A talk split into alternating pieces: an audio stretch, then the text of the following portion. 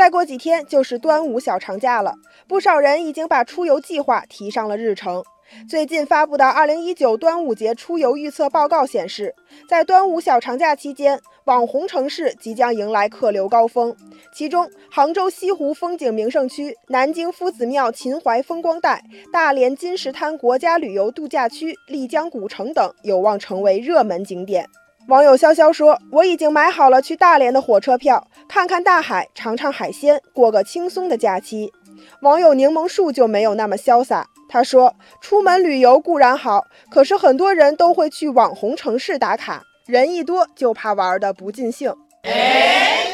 的确，每逢假期，网红城市都会爆发一波打卡热。这种热潮提升了网红城市的知名度，并促进了当地文化旅游产业的蓬勃发展。例如长沙，今年五一小长假期间，当地实现旅游收入三十五点三亿元，同比增长在两成以上。相比长沙，网红热度同样很高的成都、重庆、西安、杭州等城市的旅游收入也是节节攀升。网友大东说：“前往网红城市打卡是当下出游的新趋势。借助互联网传播的效应，人们会直奔心仪的网红城市。而四通八达的高速铁路、民用航空、高速公路等交通运输方式，也让一场说走就走的旅游成为了现实。”网友一杯花茶说，在网红城市旅游必然会面对庞大的客流量，手机信号不好、打车等候时间长等问题的确存在。不过，这些小事依旧不会阻挡我对网红城市的向往。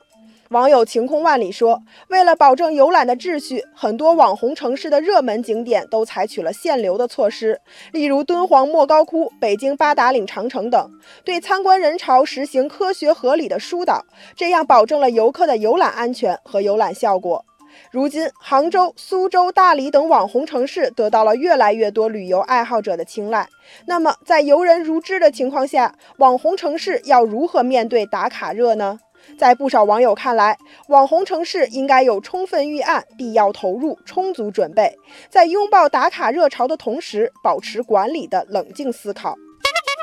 网友天天说，城市管理是一项系统工程，网红打卡地首先需要考虑的是安全，周边交通如何，消防设施如何，如何来适应客流量峰值，这些都是应该加强统筹规划的内容。网友心如止水说，网红城市应该珍惜自己拥有的自然景观、非物质文化遗产等，对他们的开发和利用需要建立在安全与合理的基础之上。网友勇往直前说：“想要吸引游客的关注，网红城市不仅需要高颜值的视觉冲击，更需要有趣的、富含文化的内涵。”